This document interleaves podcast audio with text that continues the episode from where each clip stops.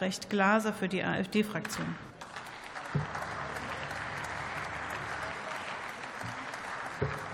Herzlichen Dank, Frau Präsidentin, meine Damen und Herren.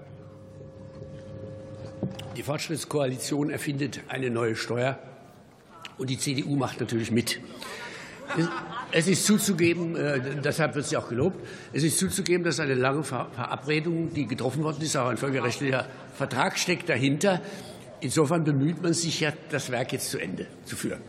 Das neue Steuergesetz hat über 100 Paragraphen und eine Komplexität, die so hoch ist wie unser derzeitig existierendes Einkommenssteuergesetz, ist aber ein anderes, steht daneben.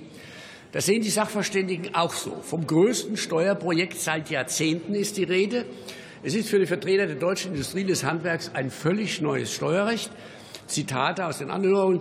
Die Steuerberaterzunft spricht von einer mangelnden Einbettung in das deutsche Steuersystem und daraus resultierende Rechtsunsicherheiten. Neben einer Mindeststeuererklärung beim örtlichen Finanzamt und einem Mindeststeuerbericht beim Bundeszentralamt für Steuern müssen die betroffenen Unternehmen eigene Controlling-Systeme entwickeln, betreiben und die Steuerbelastung und effektiven Steuern aller Tochtergesellschaften im In- und Ausland aus Basis der lokalen Rechnungsvorschriften äh, zu ermitteln, internationale IFRS-Regelungen anwenden und die jeweiligen nationalen Steuervorschriften damit abgleichen.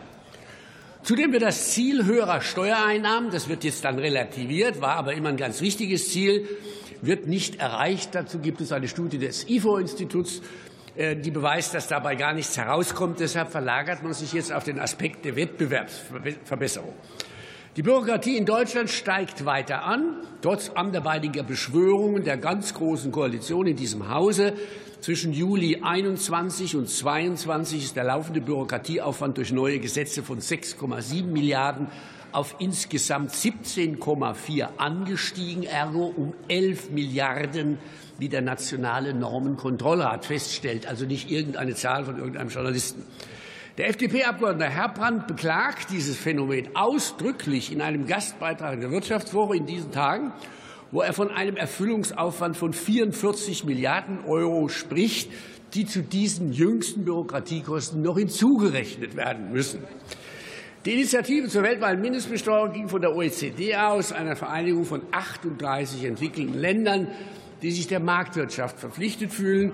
Es taucht die Frage auf, ob die USA oder China, das ist angedeutet, aber es ist viel dramatischer, wie es angedeutet worden ist, ernsthaft die Mindeststeuer so einführen, wie es der Musterknabe Deutschland oder die EU gerne hätten. Das wird nicht der Fall sein.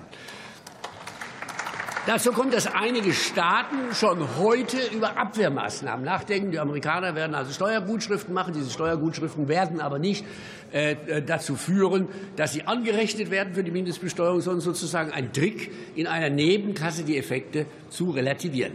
Es wird kommen wie beim Pariser Klimaabkommen, wo nur die Europäer sich zu irgendetwas verpflichtet haben, aber andere erst einmal abwarten und an ihre individuelle nationale Interessenoptimierung denken. Meine sehr verehrten Damen und Herren, Sie fahren auch damit das Land vor die Wand. Da nützen die Feiertagsreden wenig.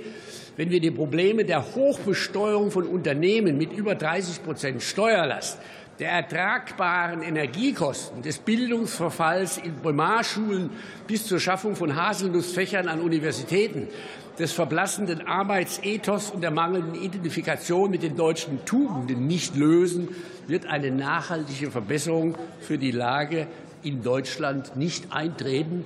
Es braucht eine Zeitenwende, meine Damen und Herren, aber eine richtige. Herzlichen Dank.